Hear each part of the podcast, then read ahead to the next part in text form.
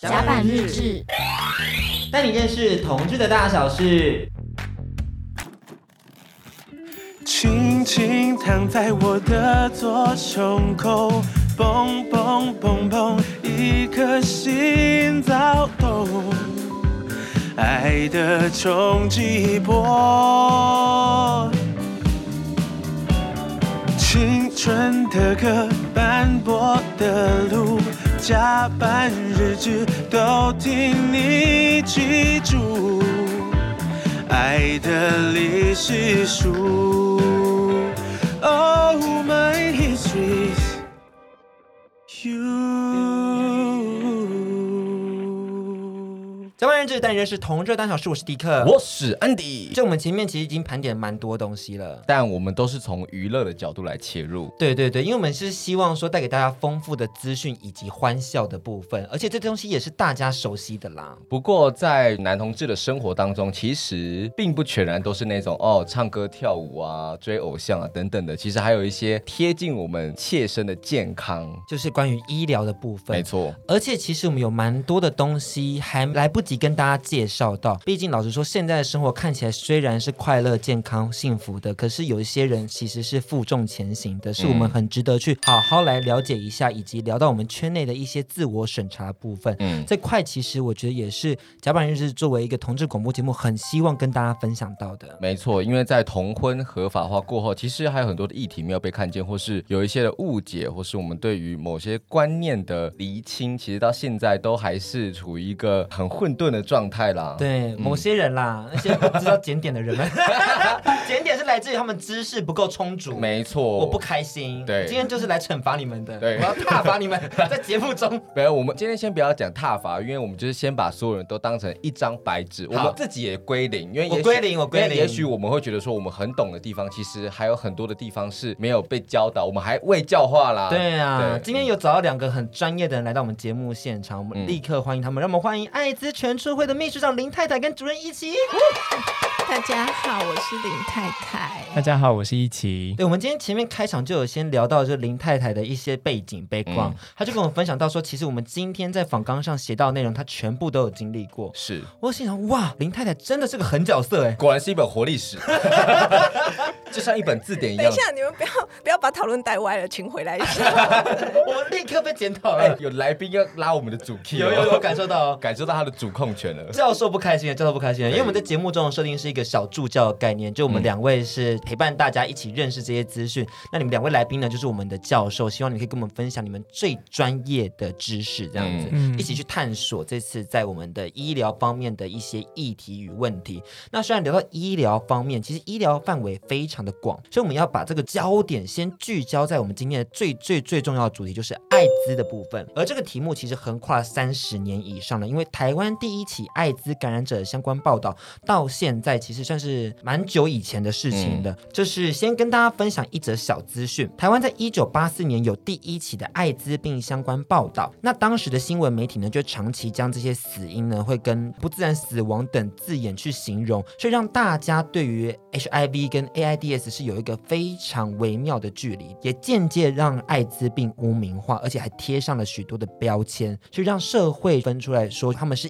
异类，他们是他者，他们是有病的人们这样子。我们先回到九零年代那个风气，是我觉得当时的艾滋感染者们应该是非常害怕出柜的。嗯，那匿名筛检这件事情呢，又是要到一九九七年才正式被推行。是，那他们到底要怎么样去跟 HIV Plus 共处？我觉得是许多人会非常好奇的。毕竟艾滋全出会也是到比较晚期，就是一九九七这个时间点才跟大家问世嘛。其实九七年之前，大家对于艾滋的认认识可能有来自于少少的媒体的报道。那个年代网络其实是不发达的，所以大家其实看的还是纸本的报纸。以及电视，所以那个时候就是少量的媒体资讯提供什么东西喂养给社会大众，社会大众就长出什么样对艾滋的认识。所以那个年代没有什么人 要自己去做艾滋检查啦，因为其实绝大多数的人根本没有真的 aware 这件事情。那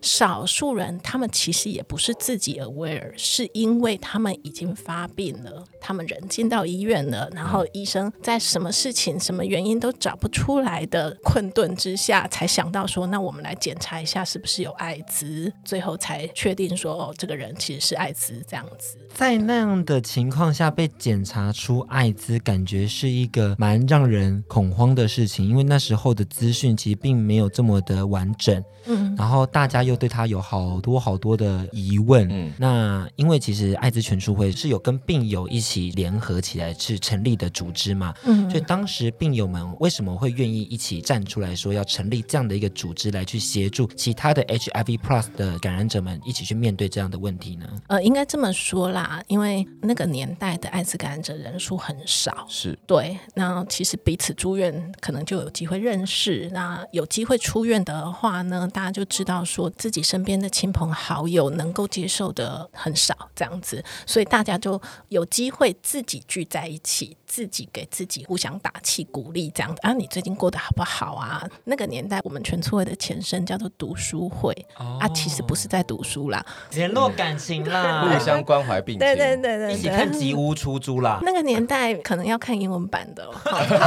对，可能没有中文版，好，大家还要一起学习英文这样子。那以及住院的时候，其实会发现有很多人的家属亲友都没有来看他，是，所以他们会去帮忙其他住院需要照顾的朋友。你不一定要参加我们这个读书会，但你有需要的时候，我们可以，我们就愿意帮助你。所以那个时候其实是一个比较接近互助会的概念，对。然后大家还会出去郊游，然后好像也真的请过老师来教过一些什么东西，要教什么东西？而且大家还会出国参加研讨会，像对对对，呃，像一九九六年的时候，鸡尾酒疗法才真的问世嘛。那他问世的那一次的会议是在温哥华的艾滋世界大会，嗯、然后那时候其实就有那时候读书会的成员去到那一边参加了那一个会议，然后在会议当中就知道，因为在九六年的鸡尾酒疗法出现之前，其实都是各式各样的单方药物或者是两种处方的药物，是、哦、还没有到真正三种可以让病情很稳定的控制这样子的组合出现，所以在那之前的治疗其实都是很有可能治疗了，但并不是有好的结果的情形。但到了那一次去那边参加会议的那一群感染者，知道现在有真的可以让我们活下来的疗法，所以在那一次回到台湾之后，其实有发生一件事情，其实可以让林太太讲讲那个故事。大家知道，就是真的有有效的药面世了，那大家当然想吃啊。所以回到台湾，大家就在想要怎么样跟台湾政府争取这个新面世的药，我们也想要活下来。所以那个时候其实是有策划一些行动的，除了去游说行政官员这种基本的动作之外，呃，我们其实，在那个年代叫做卫生署，不叫卫福部，哈，是对。我们在那个时候的卫生署的前面，其实有一个街头行动局，然后我们邀请的是一位女性的艾滋感染者。那个时候的卫生署在爱国东路吧，嗯、然后他前面其实是有几个小台阶的这样子，他就有点哭倒在那边，就说他自己的事情，然后有点哭倒在那边，告诉现场的媒体朋友们说他需要活下去，因为如果他不活下去，他的孩子会变成孤儿，因为他的先生已经过世了，而他是被他先生感染的，他们家就剩下他一个人这样子。那那一次的这个行动呢，他其实是有告诉台湾社会，台湾有一群人需要好好的活下去，然后他有他的原因跟理由，所以那个动作其实算是蛮成功的。台湾政府在很快的时间内，用所谓叫做专案引进药物的方式，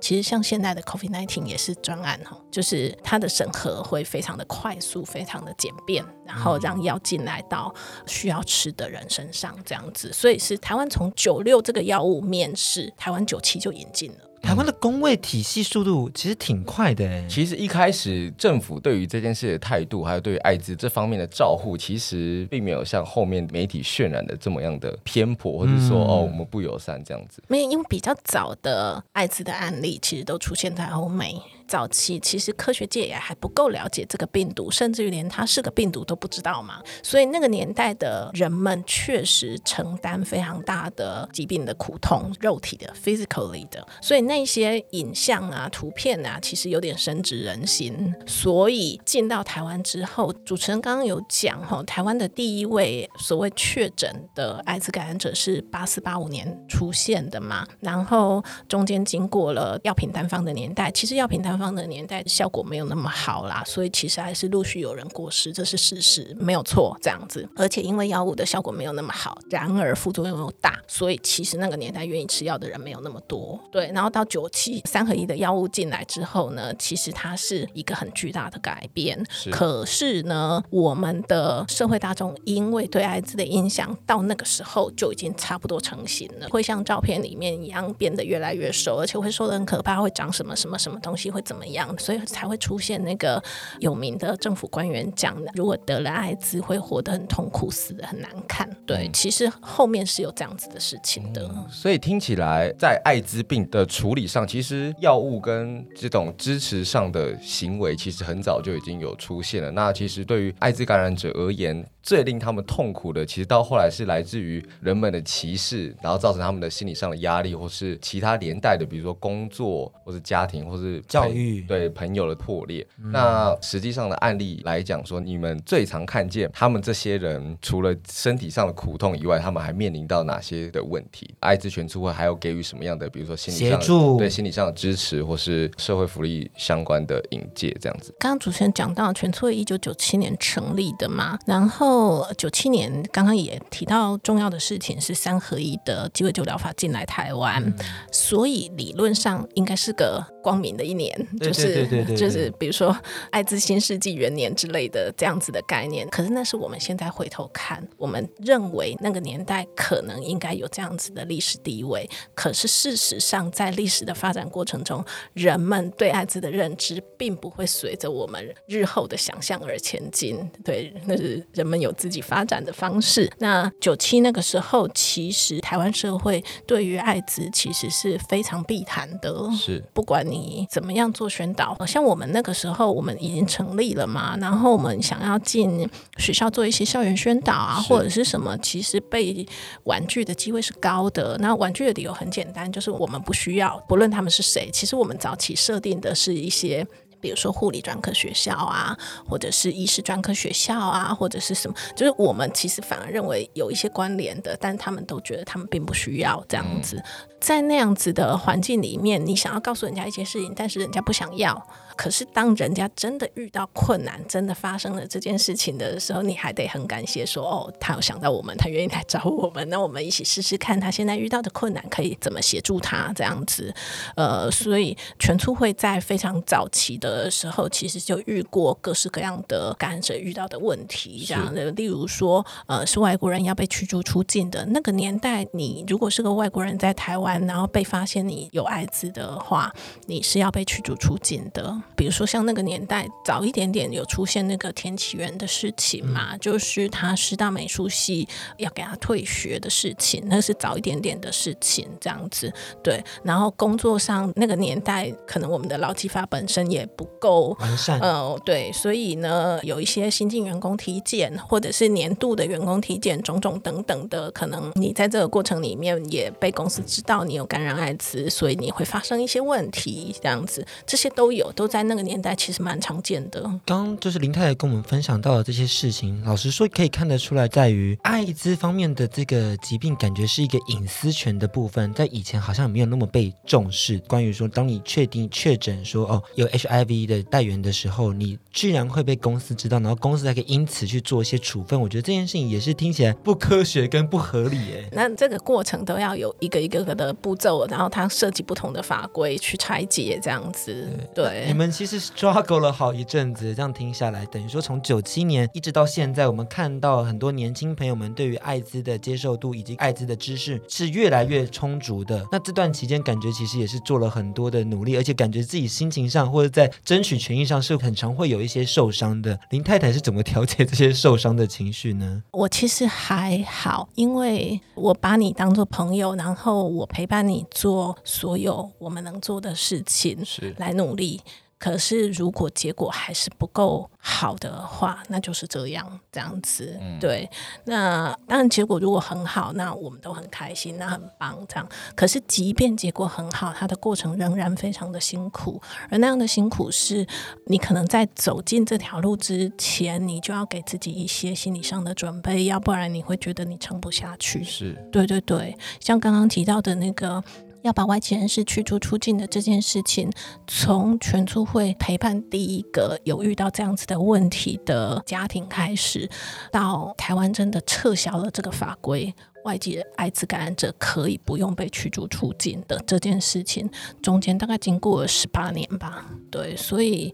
真的很漫长，十八年 就是小孩都生出来，又可以结婚了，这样子。是，对对对，所以你要知道说，你现在在做的事情，就是因为某一些很坚固的社会上的限制确实存在。是你要认真的认知到这件事情，这件事情不是你去 KTV 唱一首歌就可以缓解心情的。也不是你今天晚上找一个朋友哭两个小时，他就会变好，并不会。你要知道这件事，那你还愿意继续走下去的话，我们就一起这样子。回到安迪最前面，刚刚前面问的问题是，全促会这一路以来在做的工作是什么？其实林太太刚刚讲的就是从很单一的个案，当他可能因为感染者这个身份遇到了什么样不一样的侵权状况而来找到我们啊，因为全促会是有社工的，社工会透过社工的呃个案服务来协助。不一样的案件，但在不一样的案件当中，会渐渐的找出他们之间共通的特性，可能都指向某一个体制或是法制上面的问题。那透过这样子的观察之后，再从可能政策倡议的这些角度来，真的让这些人的生活可以从呃体制面的改善，然后获得真正的缓解。那可以请奕琪帮我们介绍一下，就是在全促会里面，呃，你们有哪些专业人士的组成？还有就是你们大概有分成哪一些单位吗？我们其实不是一个大的单位，我们虽然做的事情蛮多的，可是呃，我们就只有小小的几个人。那其实大部分的正职人都是社工。因为我们主要协助的对象就是已经受到侵权的感染者，那在这个协助侵权的过程当中，需要社工的专业背景去评估跟呃，像林太刚刚说的，有的时候其实并不一定真的他想要获得一个什么样的补偿或怎么样，他可能只是想要心灵上面的缓解，所以透过社工的评估去看这个当事人他想要的是什么，那是非常重要的。当然，一个机构要继续存续下去，他也需要有让更多人认识这一个机构，或者是认识艾滋这个议题的一个。职务，所以我的工作就是在做这件事情。我是在呃全促会里面负责做行销跟企划。像如果有对外洽谈一些讲座宣导啊，或者是摆摊活动，大家可能会比较可以透过公开的方式认识这个议题的方式的话，这就是我来协助的地方。所以今天他们才会两位一起登上甲板日志，一个负责讲历史，一个负责讲现况。这样子分工是正确的吗？是没错的。是。那接下来我们还会聊到关于就是像艾滋感染者们的工作权、就学权跟基本人权这三块，毕竟这三块其实就是构成我们现在生活很重要的几个权利嘛。嗯、那我们先听一首歌曲，舒缓一下情绪，我们再回到我们节目现场。大家好，我是迪克，我是安迪，弟弟来夜配，不要再抱怨我们夜配很难听。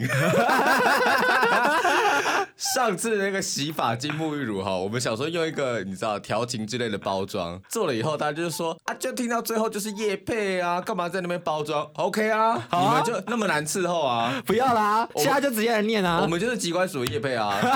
今天就是要五分钟讲 Prep 啊，好不好？要听就听，不听赶快关掉。我们还有其他。王可元广播剧听了吗？对，听了没？还没听的话，就不要再听这种夜配，然后唧唧歪歪。真的受不了哎！但我们 Prep 还是蛮重要的，毕竟这个 Prep 老实说真的是蛮有用的。对我们而言，其实我们也都很希望可以去申请。是。但是大家到底知不知道 Prep 要怎么吃、怎么拿跟怎么用呢？我们是不是可以来请安迪跟大家介绍一下？我原本有想了一个标题，但想说想了之后你们又要吐槽，所以我们这一段就是要讲事前服用 Prep 的优点大公开。OK，Prep 呢，它这个英文名称就是 P。PrEP 是国际研究证实可以有效预防艾滋病感染的事前预防性药物，可以保护未受感染的使用者免于艾滋病毒的感染。它主要是在艾滋病毒进入人体时，让体内有足够的药物浓度来预防艾滋病毒的感染。没有错，所以目前呢，我们总共有两种服用方式，跟听众朋友们好好分享一下。是，首先呢，就是有需要才吃。嗯，像迪克很常就是用这样的方式进行着。毕竟老实说，我们都知道，就是迪克的约炮次数比较不密。集，嗯，那如果我能我能确切知道说我几点几分要做爱的话，你就可以事先先吃，然后事后再吃，这样就可以完美的就是处理掉服用 PrEP 的部分。可是如果天天吃的话，就代表说你身体的浓度随时都处在一个呃稳定的一个状态，就是你想到的时候有突发状况的性爱发生时，你也不用担心说，哎，我这个两个小时的时间有没有抓准？我会不会是其实哎可能一个小时五十分，然后它的浓度还不够，然后结果我就不小心中标等等的。哦，也是、嗯、比较容易养成习惯，可以应付一些突发状况。没错，当然就是你如果很有自信，你是没有突发状况的人的话，你可以再使用迪克这个方法。嗯，但我们也是蛮建议就是使用每天吃的部分。那有需要才吃的话，它应该要怎么吃？就是你要记得在你性行为前的两个小时到二十四小时之间服用两颗药物。哦，所以就是说，假设今天是礼拜一下午三点的时候，你想要打一场炮，你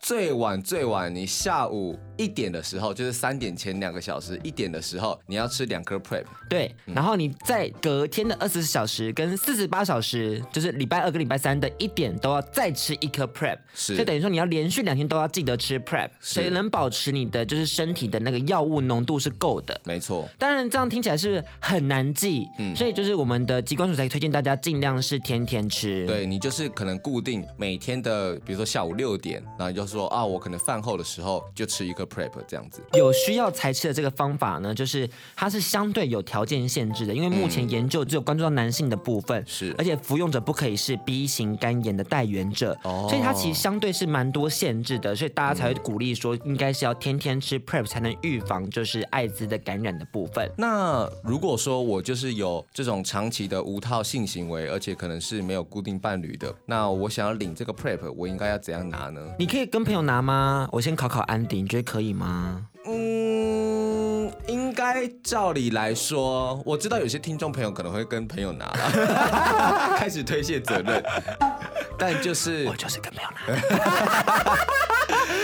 不行的，这、就是不行的。如果你要在保护你自己的情况底下的话，还是希望说你经过医生的处方才获得，因为我们会知道说，呃，你服用 PrEP 是会有一些限制的。也许你身体的体质并不适合吃 PrEP，是适合用其他预防艾滋的方式。那呃，你从其他管道拿到的 PrEP 可能也不是原厂的药物。是，而且另外一件事情很重要的是，PrEP 本身是需要医生的处方签才能领的哦。嗯，希望大家就是要记得。去找就是公费医院去做咨询，正确的管道。对对对，而且因为在服用前是一定要进行我们的艾滋筛检的 HIV 筛检，要确认是阴性才能开始使用。所以如果你不了解自己是否有感染 HIV、肝脏、肾脏的状况，Yeah, that's right，就是你这样子其实会导致你本身的慢性病恶化，嗯，是相对有一点点就是严重性的。对，而且要做 HIV 筛检是吃 PrEP 前很重要的一件事情。如果你没有筛检，可是你现在是急性感染了 HIV。的状况，那你服用 PrEP 的话，可能会产生抗药性，让你后续治疗艾滋病的时候变得说就是难以投药。对，你也难以控制艾滋病的发病，因为 HIV 感染到发病这是两件事情，所以希望大家也要好好理清这些事。那医生也建议，就是你三个月要进行一次，就是有关于性病相关的筛检，半年要进行一次，就是肝功能的评估，来去确保说你在服用过程中是否有副作用以及其他疾病的发生。嗯，那这边也要跟大家提醒。就是因为服用 PrEP 其实只有保护到就是艾滋感染的部分，嗯，但是其实性病是非常多种的，对，你还有一些什么，就是比如说可能菜花，你可能就要去打那个 HPV 的疫苗，或是其他等等的，还是希望说如果可以的情况底下，大家还是进行，比如说固定性伴侣，或是你带套进行性行为，才能杜绝更全面的性病的防治。对，主动送套好不好？随时在你的口袋里面放上一个到两个保险套，嗯，才能保护自己也保护他人这样子。当然呢，就是很多人会好奇说，那就是拿 PrEP 会不会很贵呀？天哪，我现在才是学生，我在打工，我如果拿一罐几千块，这个性爱的成本会不会太高？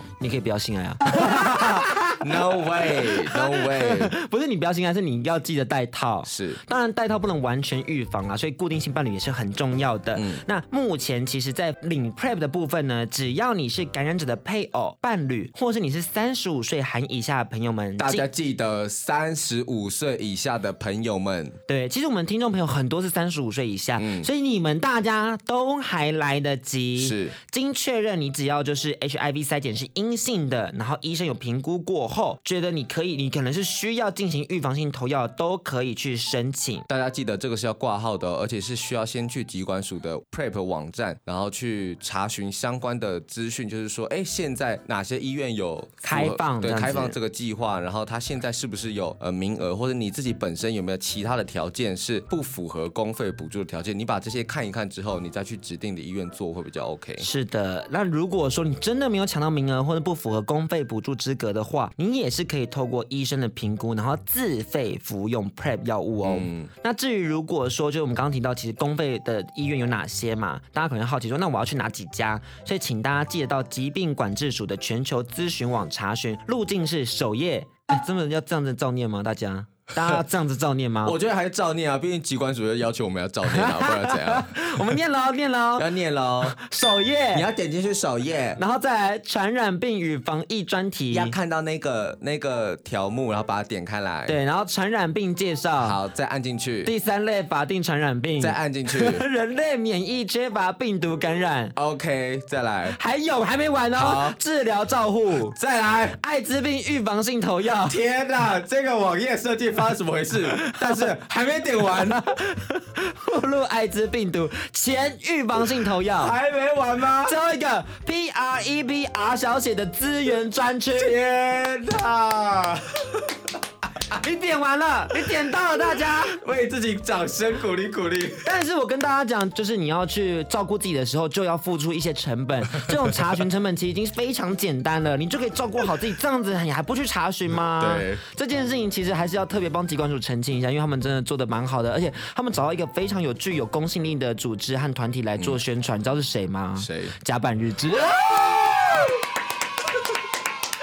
我觉得这个公部门的进步真的是很值得嘉许，哎，这是真的哎。对啊，在选择媒体平台上，嗯，越来越有品味了呢。这倒是真的，希望明年还能收到这个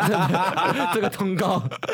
那特别要注意的事情，就是因为 PrEP 是预防性投药啦，嗯、所以不是说你就是已经感染 HIV 了，然后你再去吃 PrEP，因为这样子就是有点本末倒置。真的，对对对，还是要再度、再度、再度、再度的提醒大家，性病的种类非常的多元，梅毒。淋病，然后可能大家症状都不尽相同，所以大家可以的话还是要戴套，好不好？对，还有另外一个很重要，大家可能会忽略，就是要记得使用水性的润滑液，嗯，因为大家可能喜欢用油性的啊或什么的，但是老实说，水性的才能真正的保护自己。就是你油性的可能会让你的保险套有破掉的情况发生。对，所以出来江湖混，大家自己记得掂掂斤两，不可能最后再威胁我们的听众朋友吧？没有，因为我本人也是在江湖混。蛮久的，那我都知道自己的能耐在哪边。你的能耐在哪边？我的能耐就是什么都可以玩，但是我会带套跟使用水性润滑油，用使用水性润滑液。往后还有一个就是会吃 PrEP。对对对对对对对对，但也要他们就是有把那个条件留给我了。呃、我是先跟他讲了，就是我们走后门哦。哎，要帮你们夜配两罐先拿来啊、哦。对啊，一人一罐，感情不会散。哎，最近会不会尝试玩到那个就是全胶？我也是蛮期待的。刚疾管署想听到这罐资讯吗？最后跟大家分享一件事情，就是本次广告由机关署、SoundOn 甲板日志联合制作，详细资讯请洽机关署网站。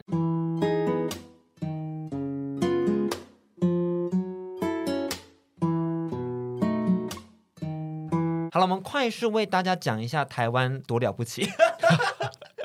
也不是啦，就是爬树一下简单的历史。对，台湾呢，就是因为国家行政体制、圈内社群跟公卫体系都在找 HIV，自一九八四年之后，所以一九八八年就开始全面实施捐血者筛检。嗯，一九八九年全面实施役男筛检。那为什么会实施役男筛检呢？就是因为一九八八年遇到了田启源是在军中被测出来是有艾滋感染的状况，那一九八九年才做了这件事情。一九九零年全面实施监所受刑人的筛检。一九九一年是实施新兵以及移工的筛检，到一九九七才有匿名筛检的部分。那另外呢，一九九七其实刚刚就是林太太有讲那个重大事件，我们请安迪再帮大家复习一下。对，那就是在一九九七年的前一年，就是在一九九六年，台裔的美籍博士何大一先生，他发明了鸡尾酒疗法，有效的抑制了 HIV Plus，并降低死亡率。那台湾在一九九七年的时候，就将这种鸡尾酒疗法纳入了全民健保，成为全球第一个用公费治疗艾滋病的国家。听起来真的是蛮一回事的哈。是，但哎，其实这个地方，我觉得有一些听众朋友们可能还是会有一些疑惑，我觉得可以看林太太或是一起帮我们讲解一下，就是 HIV 跟 AIDS，因为这两个都是英文的缩写，但我们在中文解释上的时候，应该要怎样去做解释呢？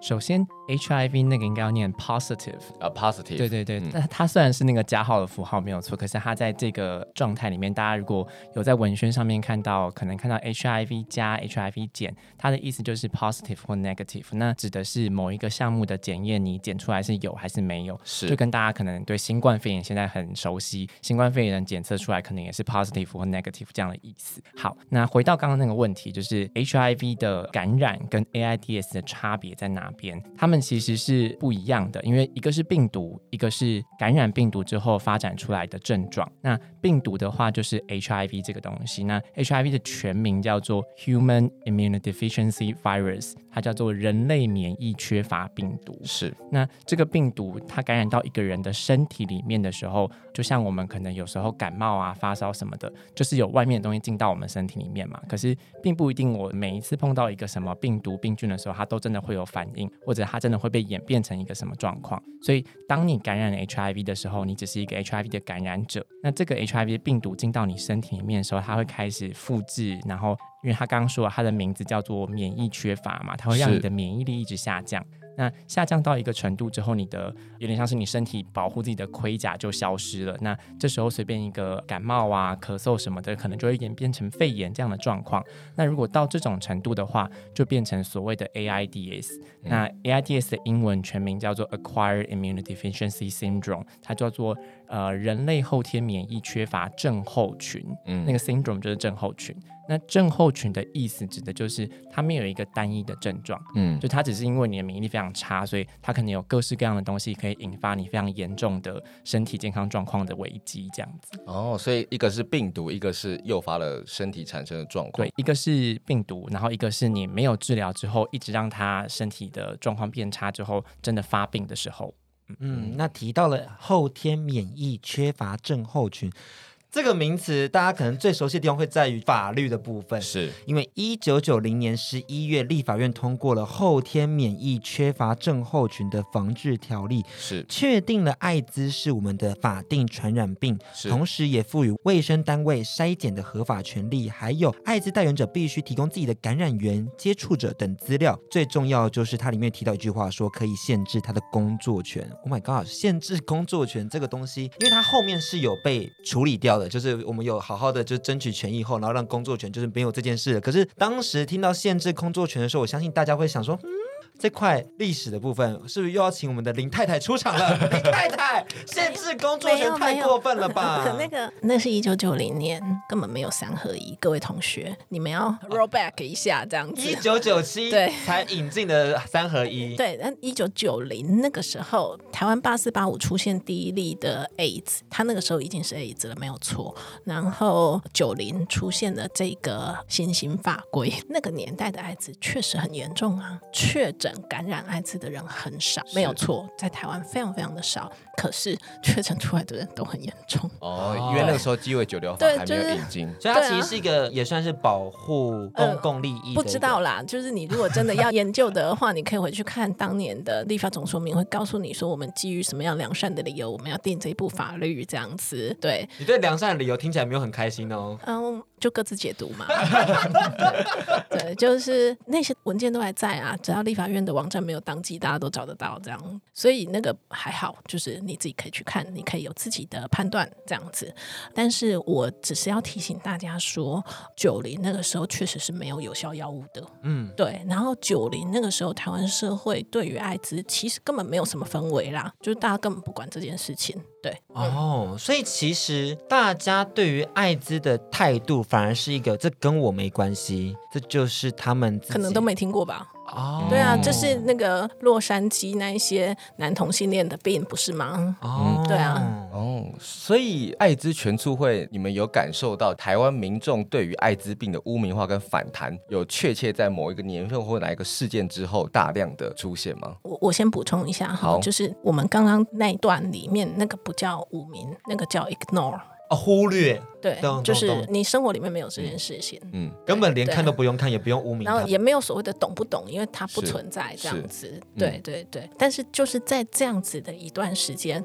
媒体慢慢的喂养，政府慢慢的喂养，所以人们渐渐的积累了自己心目中对于艾滋的认知，人们渐渐的知道了一些跟艾滋有关的资讯，所以即便到了九七年出现了有效的药物之后，人们对于艾滋的认识。已经慢慢定型的，艾滋就是很可怕，艾滋会很快的死掉，会让你的家人生活什么什么的一去不复返，这样子。那个整个演变其实是这样子的，但跟欧美的整个艾滋认知发展史其实是完全不一样。欧美大概是在科学家知道说 HIV 是一种病毒，它是一种反转录病毒，然后找出了有效的药物之后，有效的预防方法以及有效的药物，当年的所谓有效预防方法叫做保险套嘛。那我们可以知道说。说，即便我身边有一个艾滋感染者，我可以怎么样跟他相处？那其他的不用担心。所以，欧美对于艾滋的认知，在那个时候其实是有过一次的正确的洗刷，这样子。对，那人们比较不害怕艾滋，嗯，但背后有很大的基础是来自于他们的性教育，其实确实是有在做了。对，但是台湾的整个民众的认知发展，其实跟这条道路是完全不一样的，所以才会有后面提到的，呃，就是台湾民众其实根本不认识。艾滋，身边其实。讲不出任何一个有艾滋感染的朋友，是，可是你问他说，你对艾滋的印象是什么？哦，那个很可怕哦，那个不行哦，这样子。嗯，听到林太太提到媒体带给大家的这个影响的时候，我觉得可以很进而去聊一件事情，因为我觉得媒体就是一个水能载舟，亦能覆舟的一种载体。是因为毕竟，如果是深度访谈类的，像是曾经有一九九二年《中国时报》的记者张翠芬小姐报道了第一篇感染者的自白故事，是一。一个比较以温情、以一个同情的角度去描述的一个报道，到后面其实我们看到有很多比较断章取义、去脉络化的报道等等的，所以它变成说其实是两种报道呈现出不一样的风格，然后不同的切点带大家认识艾滋感染者以及 AIDS 的议题。那我就很好奇，像是你们全处会再去接触媒体的时候，你们是用一个怎么样的角度去跟他们打交道，然后怎么样在他们要报道这种比较偏标签式的报道老师，可以给予他们什么样的一些建议？对，我还蛮好奇，你们要怎么跟媒体去打交道？在邱先生讲话之前呢，我想要多嘴一下。其实要进到刚刚主持人提问的那个阶段，得先过一个坎。那个坎就是记者得知道自己在问什么。对，就是嗯、我曾经有过被就媒体记者打电话来啊、哦，现在发生了一个什么事情？那请问全促会的看法是什么？这样子，然后我讲讲讲，大概都讲完了哦，大概十分钟过去了，讲完了，然后他突然。就电话里面问我一句说：“那阳性是什么意思？” 然后我心里想说：“糟了！”所以我刚刚十分钟在唱山歌，他不知道会写出什么东西出来。刚刚还要唱山歌，还要唱山歌来形容他的就是对牛弹琴的部分呢。对，Oh my God！我仿佛听到这远方哦嗨呀！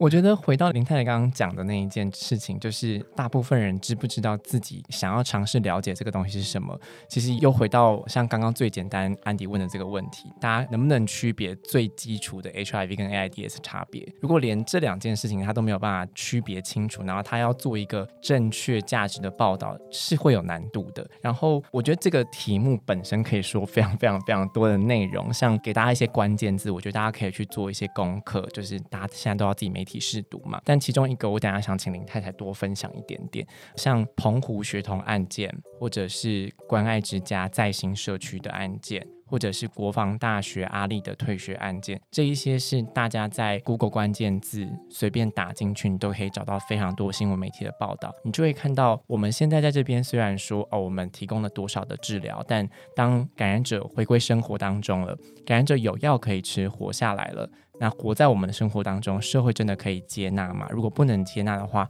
面对这样的问题，才是我们大家要一起解决的事情。回到我想要请林太多讲故事的地方，是关于澎湖学童案件这个事情。就澎湖学童，他为什么会是一个标志性的事件的原因，就他为什么会被爆出来，其实是媒体的问题。呃，那媒体做了什么事情呢？媒体也觉得自己很无辜，我都有符合该符合的东西啊，我没有写他的名字叫做林怡慧，那我就是报道了一件事情这样子，那我也没做错吧。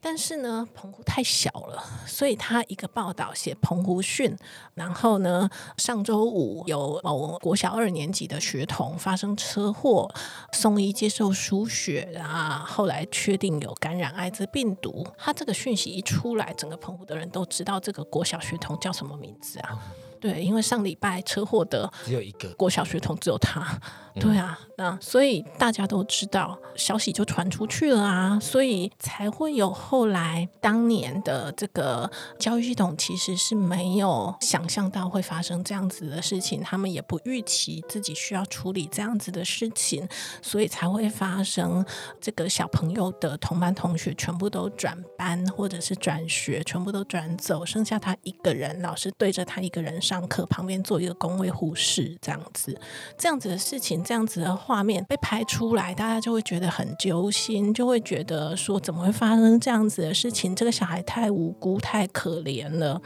可是大家扪心自问，夜深人静的时候，自己摸着自己的良心，你们自己不就是加害者吗？嗯然后教育其实是真的有用的，在艾滋这件事情上面，这个孩子在国小经历的这样子被对待，教育体系终于发现这件事情很可怕、很重要，要做点什么事情。所以呢，在孩子要生活中的时候呢，他们就对同一年级的学生全部做一次艾滋教育。然后不管孩子分到哪一班，他的同学都会已经上过艾滋的课程，这样子。对，所以孩子其实。上国中以后是 OK 的，同学跟他相处都很好，但是这个 OK 的部分并没有被媒体追踪报道出来，嗯、所以其实很少人知道后面还算 OK。虽然其实国小的那件事情应该会是他一辈子的阴影啊，对，用用想都觉得好害怕，对 啊，好沉重，好沉重。我刚刚听完我就觉得、嗯、哇，是个很沉重的事情，而且我觉得大家太常用一种我在报道的时候，我用的就是事实，嗯、这些东西就是事实出来，然后我就讲。真话嘛？我有做错什么事吗？我有在歧视吗？我没有嘛。可是我觉得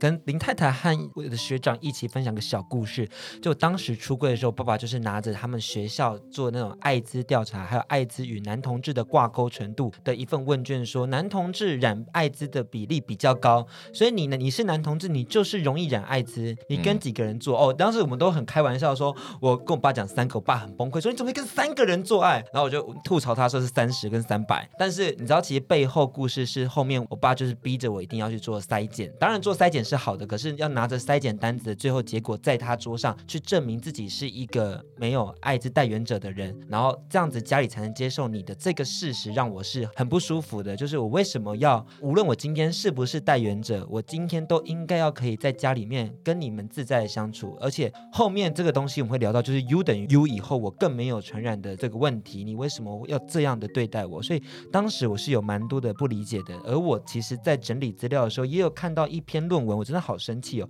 我那时候还跟安迪说，这根本就是统计的谬论啊！就是他的统计最后资料是男同志容易染上艾滋，他就把这个问题归因于肛交，嗯，但不是肛交，是不安全的性行为，嗯嗯，对。而这件事情居然出现在一个就是硕士论文里头，一手大学，慢慢加油，这东西怎么可以过？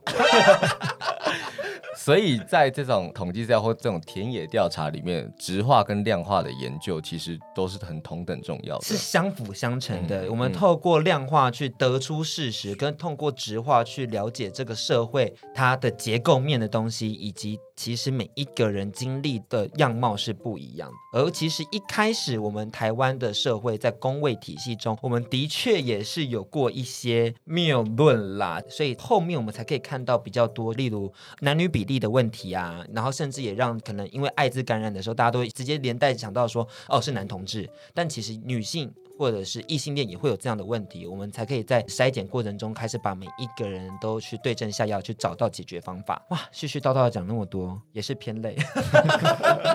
但因为我看到我的学长一起就是点了蛮多的头的，所以我蛮好奇。其实我觉得你们一定有看到很多这样的乱运用数据资料来去讲述事实等等的。我不晓得当你们看到这样的一个状况的时候，你们自己内心怎么想？你们又要怎么去导正这样的一些谬论呢？我觉得从我们的角度出发，怎么样去提供真正客观的科学事实，这件事情本身就是呃我们需要做的嘛。但像刚刚迪克在分享你自己的故事的时候，让我想到的是，我们会接咨询电话，同事就曾经接过一通咨询电话，是一个小男生打来的，然后他就打来问说，呃，我想要问我什么时候会得艾滋，然后接电话的同事就很困惑，就是。为什么你会想要问这个问题？原因是因为在他心里面，他真正的相信，只要他是一个男同志，他哪一天就会得艾滋。那我觉得这个是一整个社会环境，从嗯我们刚刚前面很多聊的，就是虽然台湾的公卫体系在很早的时候就介入提供药物，然后让感染者可以存续生命，但我们的卫生教育或者是教育宣导持续在做的，其实是在前端的那些恐吓式的教育。你是什么样的人，你好像就一定会得艾滋。你是什么样的行为，这倒是比较到后面才讲行为的，前面是用人。你可能如果你是性工作者，你是男同性恋，即使你做的是安全性行为，你好像某一天。艾滋这个病毒就会从你身体里面长出来，这是那个时代的教育给大家错误的观念。那我觉得到我们现在这个时代，大家都比较理性多的讨论了，像甚至现在新冠肺炎这件事情，我觉得它在疾病的识读上面，其实对大众起了很大的作用。大家会比较愿意的认真去看一些科学性的资料，而不是真的媒体为什么东西你就相信什么东西。因为我真的也感受到媒体的力量，其实是真的有在影响台湾社会的。那另外一块就是教育的部分，我们是不是可以请安迪跟大家分享一下台湾又有什么样的进步？虽然我们会讲说，其实，在公部门的一些政府官员的发言，或是在媒体的宣传上面，常常会有一些对于艾滋感染者的不正确的言论，是对。但其实我们在公部门里面还是有很多专业的人士去在做内部的推动。对，那这边的话还是要把功讲出来，功过不能相抵，但是有过要讲，有功也要讲。对对对对对，所以在这边还是跟大家讲一下说，说其实我们政府官员在近十年的时候有做了哪些事情哦？那在二零一零年的时候，卫生署有将艾滋感染潜在族群从男同志族群改成了高风险行为去做狂列。再次掌声啦！再次掌声！终于做这件事情了。对，那再来就是二零一二年的时候有推动性安全的督导，进行主动送套，还有直接介入的卫教模式，然后在三温暖等可能发生性行为的地方，主动进行给保险套，还有提供性安全的咨询。但最近保险套给的比较少，请记得要补。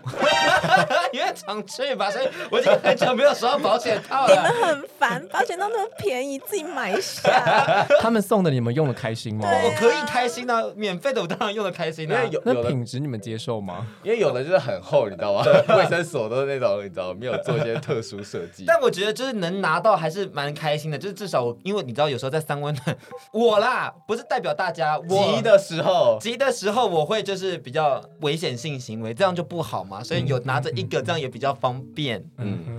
他们两个用一个很微妙的表情看着我，我真的好害怕。对，好了，还有最后一个还没有提到，就是说卫福部疾管署就有公告，其中一篇文章就在讲说，确保艾滋病毒感染者就医的权利。公务预算给付不打折，他们就是以公权力的角度去承诺说，给予艾滋病相关医疗的保障。对，我觉得这块部分就是一个资讯啦，跟大家分享。那我们两位是局外人，所以我也不知道对这件事情上能做什么样的表态，但是就是跟大家分享这个资讯，就是我们目前没有使用到艾滋病相关的，稍显可惜。对，还也没有在吃 PrEP，希望可以赶快免费给我们。可是其实 PrEP 这一块是我们两个年纪是可以，我们两个年纪是可以，只是我们两个懒惰而已。对对，但是最近疾管署有发夜配给我们，所以我们之后会跟大家好好分享一下 PrEP 是什么。而且听起来迪克是有需要的啊，迪克很需要很哦，需要，有点 太需要。讲出你可能会很急的没有保险套这件事情了。哎，不止一次吧？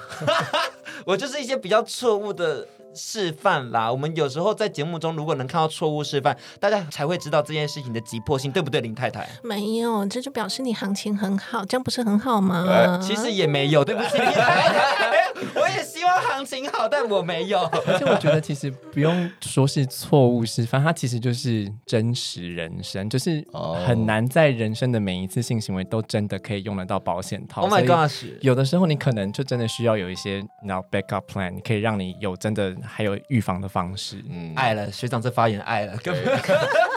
就是要再一次破除我们常常修辞上面造成的误解。对对对对对对，不是错误示范，而是真实人生。对这句话框着起来，画重点，好不好？爱了爱了，真的爱。那其实我觉得我们政府调整了很久，当然最重要的还是我们的民间朋友们，我们周遭朋友们是否有补齐对于 AIDS 还有 HIV positive 的医病资讯？嗯那补齐以后，我们才可以去讨论说关于说艾滋的这个刻板印象还在不在？没错。那最重要的就是我们的定期筛检嘛，定期筛检以后，早点发现才能早点治疗，所以这个是非常有关联性的一连串的 SOP。所以我想问一下，就是我觉得一定还是有人对于筛检这件事情是有担忧的，他们可能就是都已经知道这些资讯，但还想说哈，那如果真的得了，我我该怎么办？嗯，或是得了之后，你们会不会告诉我爸妈？对，我觉得这两块资讯是很多人真的是有担忧的，所以我们想要请两位跟我们分享一下这一块。你们如果遇到这样的提问，你们会给予什么样的资讯，然后会给什么样的建议，在不敢去筛检这件事？先从不敢去筛检这件事情开始好了。我觉得，如果他的脑袋里面已经会开始出现他要筛检，代表他其实对艾滋起码已经有初步的认识。因为我相信，其实绝大部分社会当中的人，连要筛检艾滋这件事情，可能都不会想到。所以，我觉得，如果是一个脑海中在思考我到底要不要做艾滋筛检的人，然后他害怕，他不敢去做这件事情的话，我们会给的建议是：如果你生活当中有一个是你可以跟他讨论这件事情的朋友，或者是 whatever，就是一个人，你是可以跟他讨论的，你就去找他。因为这件事情如果可以有一个的支持力量陪伴着你的话，那他就可以有办法被推进。那如果真的有这个人陪伴你之后呢，你可以定下一个时间，就假设你真的有发现一个危险性行为，是那你就去找一个呃空窗期过后的时间，就那一天找一个人陪你去定好，你就预约好这天要去做筛检，就预约约下去了。然后那天这个人再陪你去，我觉得这些帮自己规划好这件事情，可以推着你往前走是很重要的。但大部分人可能会卡在一个点，是他不知道哪里可以做筛检，或者他觉得做筛检这件事情很可怕，是我一定要去找到人做做筛检。其实如果在网络上面找资料，我觉得最完整的应该是机关署的网站，它会把全台湾不管是医疗院所，或者是有一些是民间单位，那或者是卫生局所，它会把它上面可以做筛检的单位的联络人、联络方式全部都列在上面，有的甚至是 Line。如果再不行的话，疾管署现在其实也有在推行呃在家的自我筛检，可是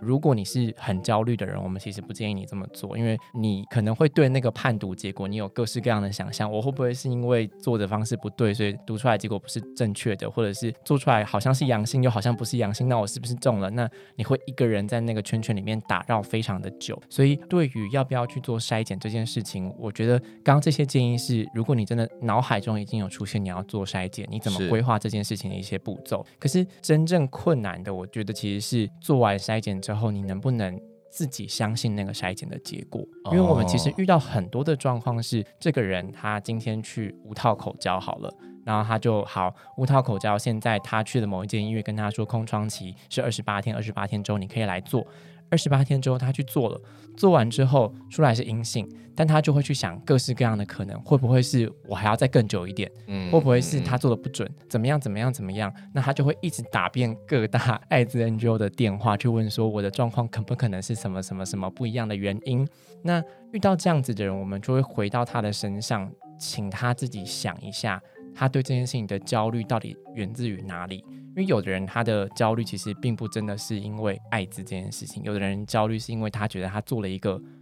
不干净的性，是。有的人他觉得他去跟性工作者消费，然后有的人是他觉得约炮这件事情他本身就觉得不干净，嗯，深植在他内心当中的想法，可是他可能自己没有察觉到这件事情，然后他把那个不干净又跟艾滋这件事情连接上去，是，所以他如果没有办法从最源头把自己这个。连接展开，他去做再多次的艾滋筛检，那对他来说都是没有意义的。是，而且迪克可以跟大家担保，性工作者都有在吃 Prep，因为我蛮常去找他们的，所以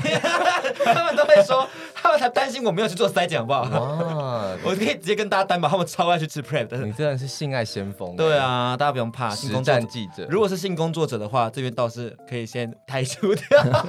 因为他们自己这个群体也很怕会有这种的呃污名化，是被大家误。误解，对对，所以他们这种措施其实公开一点的，或是有组织性一点的这种单位，他们其实对于自我的要求都蛮高的。如果你听到有这样的风云，是因为他们在同业竞争哦，他们他们要用这样的方式去竞争，说叫你不要去找他，去找我，嗯、是一个同业竞争的奥步。听到一些秘辛呢，对，毕竟迪克也是涉案界的胡天来，吃过各种师傅，这是真的。嗯、那刚刚有个问题没有解决到。大家会担心，就是会不会这种疾管机关啊，或者是呃卫生相关的机关，或者是 NGO 呢，会把这个检验结果跟自己的亲人啊，或者是同居者讲，然后让他们就是。得知自己的现在的健康状况，就说每次都说匿名匿名，会不会我一中标之后，你们还是会迫不及待的打电话给我爸妈或是我同居的人？我觉得也刚好让大家可以走一次，其实大部分确诊的流程长什么样子，可能大家就会比较熟悉这件事情。呃，虽然可能用不太到，可是当你身边如果真的出现了一个朋友来跟你说，我最近去筛检发现确诊了，你可能比较知道他处在哪一个阶段，你好陪伴他。是，那可能从最前端怎么确认这件事情好，大家可能比较常知道的是匿名筛筛检。那通常匿名筛检，筛检如果真的是阳性的话，会把你叫回来再做第二次的确认，看是不是检验结果是正确的。呃，如果不是匿名筛检，他可能是因为性传染疾病啊，去医院就医，他直接是过健保卡啊抽血的这种，他可能如果检验出来是阳性之后，就会直接通报到机关署。那呃，匿名筛检这边如果第二次回来也是阳性的话，也是会通报机关署，所以前面这两边汇流到同一个点了，那后面就都长得一样了。通报机关署这件事情只是为了做疾病的疫情调查，他没有会再通知其他人，他不会告诉你的家人，也不会告诉你的公司。但这个的再下一步呢，他就会叫你去呃卫生局所那边办一张叫做全国医疗卡。这个全国医疗卡的功用是，目前感染者如果要在呃艾滋病的指定医院接受治疗的话，他需要有这个全国医疗卡来出示他的身份，那才可以在药物上面可以去做一些给付的方式。是。那如果在这一个阶段呢，你感到害怕了，你没有去找卫生局所报道，你没有去办那一张卡。这是最容易出问题的地方，很多人可能在这个时间点不知所措，然后就觉得我不要面对这件事情。那这个时间点如果没有去做这件事情的话呢，通常卫生局卫生所就会找你的户籍地址来做通知或者做联系。那通常就是会是你爸妈住的地方。呃，可能比较久远以前，所谓的敏感度还没有这么高的时候，他可能就会直接说他要找他是因为什么什么原因。但现在的公卫人员其实也都有多一些训练，他可能就会问说我要找谁谁谁啊，他如果不在，那我。可能下次再打，但如果你真的遇到刚好他可能真的讲述为什么他要找你的原因，那就会造成另一个困难。但如果其实你呃这个流程到这边，你有去办完卡了，然后你办完卡之后，通常都会到艾滋病指定医院开始就诊。这后面其实就是每三个月回一次诊，然后呃每个月去拿连续的处方签。这件事情如果呃前面都走比较顺一点的话，其实到后面就是有点像是我们现在说的，它就是一个慢性病嘛，就是稳定的回诊，然后持续的治疗，所以。比较不会产生太大的问题，但迪克刚刚还有讲到一点，就是当他如果是呃刚开始被确诊的那一个时间点，他如果去找公共卫生人员的时候，在办卡的时候，他确实会去询问你有没有。接触其他的接触者，所谓的性接触者，或者是你根本是一个有伴侣的人，你可能是有老公有老婆的这一块的话，我觉得比较适合请林太太来分享。就是这件事情确实在感染者的权益跟公卫人员他们可以行使到什么样的阶段来调查你所谓的接触者这件事情上面，我觉得是有一些地方可以讨论的。这个防治条例第八条曾经有引发一个批评声浪。那第八条我们再跟大家复习一次，其实就是规定了各级卫生主管机关应该要通知感染或是疑似感染 HIV positive 的朋友们，将他们的共同生活还有性接触者的资讯提供出来。其实也就是一个疫调的过程啊，就像 COVID-19 对这样子。但是我们请林太太给我们详细补充一下这个权益被剥夺的部分。感谢迪克完整的去念所谓防治条例第八条。但然而，各位同学，防治条例第八条早就已经不存在了哦。曾经嘛，曾经嘛，现在还存在的状况是呢，主管机关在做艾滋感染者的这个调查的时候呢，做的是接触者与感染源的调查。那接触者就是刚刚一起讲的那一些嘛，还有包含他说要丢给我的性接触者这样子。然后感染源这三个字的意思是指。你自己作为一个新检查出来的艾滋感染者，你自己觉得是谁传染给你的？或者是发生了什么事情才使你感染到艾滋？这个叫感染源调查。是，对对对。所以呢，当你去办那个全国医疗服务卡的时候呢，你可能就会不是可能，你一定会被问到这个问题。对，你自己觉得有可能是谁传染给你？他们会用这个语气吗？然后你就要想一点，对，你就要想一下，对，然后想一下说前几任到底是哪一任比较有可能？但更多的可能是呢，就是某个你。其实也不知道名字的人这样子，对，所以这件事情就会产生困难。然后那个困难在那个所谓办全国医疗服务卡的那个现场，所谓的现场其实就是卫生局或者是卫生所嘛。在那样子的氛围之下呢，你可能就会自己的心理压力会很大。嗯，所以有一些人会在办卡的过程里面产生一些不愉快，或者是开始对于工位人员有一些这个抗拒，就是从这里开始的。因为就是从你。所谓你无法交代出你的感染源是谁或是什么。从这里开始，这样子。嗯、那接触者呢？这件事情呢，就是你以后每三个月大概都会被问到一次。是对，就是他会问你说，你这三个月你有没有跟别人有性行为啊？如果你说有的话，就会问你那个人是谁，你愿不愿意告诉我他的联络方式，我去帮你联系一下他，看他要不要去检查一下。然后你就会觉得不开心，所以呢，你就又不想跟他们联络了。哦，对，真的会有点不开心的。就是如果一直被问这件事情。对，所以呢，现实上来说呢，就是你只要经历过几次这样子的询问，到最后你就会告诉他，没有，我这三个月没有性接触。跟当，跟当兵一样，就是他要告诉你说你现在几点有没有在家，你通常都说我在家，但你没有。因为有时候如果你跟他讲说哦我有了，他就会细问一些很多其他的问题，然后他问的方式可能也没有到那么的有技巧，那就会造成很多心理上负担，然后最后就会造成很多的受调查的人可能就干脆说那就是没有。对，反而其实让这件事情的比例原则失衡了啦，就是对，因为他们就是想要追。有可能感染，但是还没有出来检查的人嘛？但这是另外一件事情，就是呃，刚刚讲的这个性伴侣的这件事情。如果你是一个已婚的人，那各位我们都已经鼓掌了很久，同婚通过了，对不对？对。所以，各位，如果你是一个已婚的同婚者的话，你也要在意一下这件事情。如果你是一个有法定伴侣的人的话，然后你现在知道了自己感染艾滋，那写在你身份证上配偶栏的那个人，他要不要知道你有感染？那如果你自己觉得你暂时不想让配偶栏上的那个人知道的话，你有这个权利吗？那万一你拖太久没有去做自行告知的这个动作，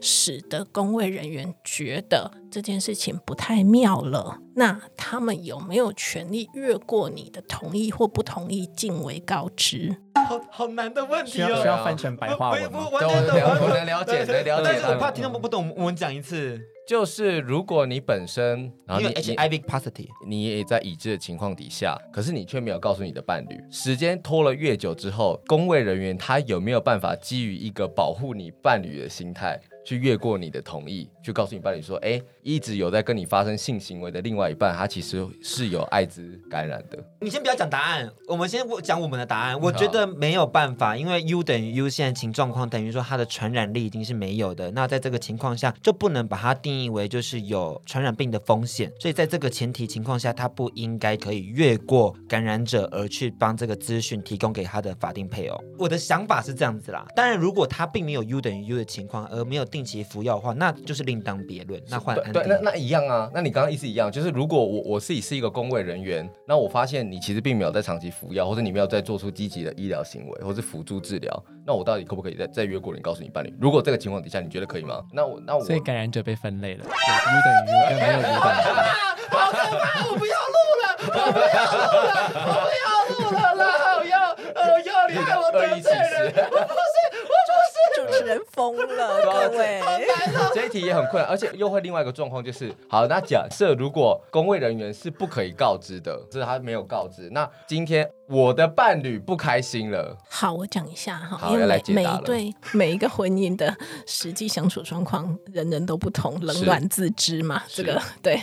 但你问大家这个问题，大家都会从自己的经验或者是周边朋友的经验做出发，很合理。我们都是这样子，所以就会有各式各样的答案以及各式各样的可能性。那但是我们讨论的其实是法律，法律应该是一体适用的，理论上没有例外。对，好，应该是这样子说，就是我们如果回头来看现在的艾滋条例的话呢，艾滋条例的规定呢，第十四条就是主管机关呢不可以把艾滋感染者的姓名或者是病历资料告诉任何其他的第三人，对，除非有防疫需求或其他法规规定。那其他法规规定这个部分呢，其实要参阅非常容易，大家自己去翻《传染病防治法》，有就有，没有就没有，这个没有什么好争论的。所以比较值得讨论的，也回应到我们的主题的，其实是有没有防疫需求的这件事情。各位认不认为告知法定配偶是不是防疫需求？是。是，那现在因为它的法规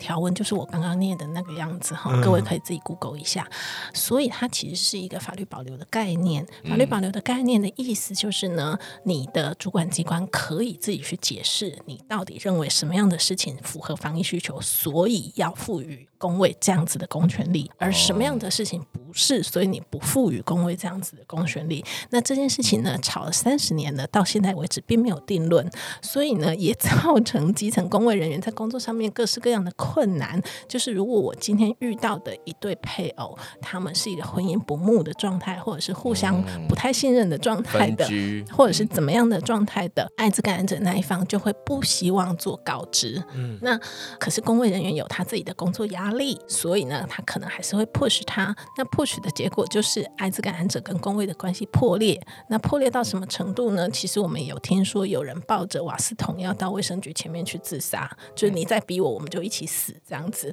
对，所以真的是每一个婚姻真的不一样，但也有婚姻关系非常好的，信任程度非常的高的，然后互相做告知，互相安慰，然后配偶还会以后都陪你去看医生，然后监督你说时间到了要吃药，嗯、也是有这样子的婚姻。这题根本就是考验婚姻价值嘛？怎么会是考验？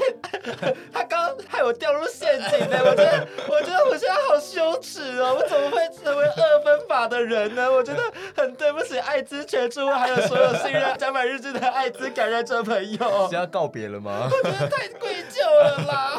但但我觉得其实回到前面刚刚那个，那真的是现在大家会看感染者社群的。如果从外界看感染者社群，确实会这样看，因为它毕竟是一个传染性疾病。当一般的社会大众在看待传染性疾病的时候，他先看的点就是你到底还有没有传染力。然后去以这个立基点为基础来做很多各式各样不一样的讨论，所以我觉得没有没有到这么严重啊，好好了解。对，只是它真的有非常多复杂的内容在里面。哦。然后我想要补充两件事情，第一件事情是呢，我们的离婚的条件里面确实有一项是，如果你的配偶有不治之症的话，你可以当做提离婚的条件，诉请离婚。对对对。啊，另外有一项是呢，就是你的婚姻出现婚姻破绽，呃，如果你本身是一个艾滋感染者，但是你没有让你的伴侣知道，然后你跟他结婚了，你隐瞒着他，你跟他结婚了，然后他日后知道了这件事情，他感觉自己大受伤害，他被背叛，或者是怎么样，或者是甚至因此而被你感染了，或者是怎么样，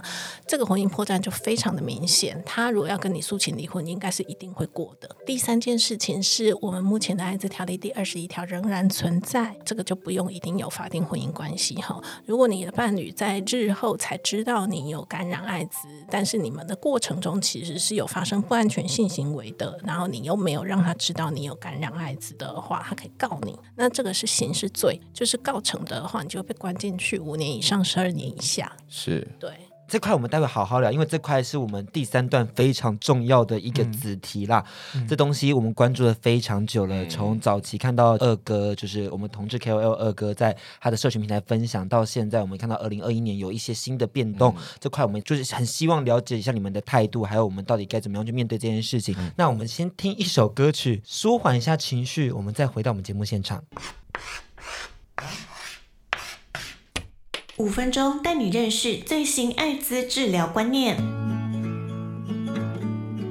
聚合大一鸡尾酒疗法已经问世多年，现行的艾滋感染者每天要服用的药物与次数，从一天多次、一天多颗，到现在一天只需要服用一颗，只要持续服药治疗，就能有效降低体内病毒量。后来研究证实，透过稳定接受抗病毒疗法的艾滋感染者，他的血液中病毒量如果可以持续六个月以上都显示在侦测不到的状态，那他传播艾滋病毒的风险是可以忽略甚至视为不存在的。医学上把这个状态命名成为 U 等于 U，undetectable equals untransmittable，测不到病毒等于不具传染力。这项事实也在两千零一十八年七月。在 WHO 正式公告，联合国艾滋病规划署也提出，希望可以在两千零二十年完成九十九十九十计划。三个九十分别代表百分之九十的感染者可以顺利诊断，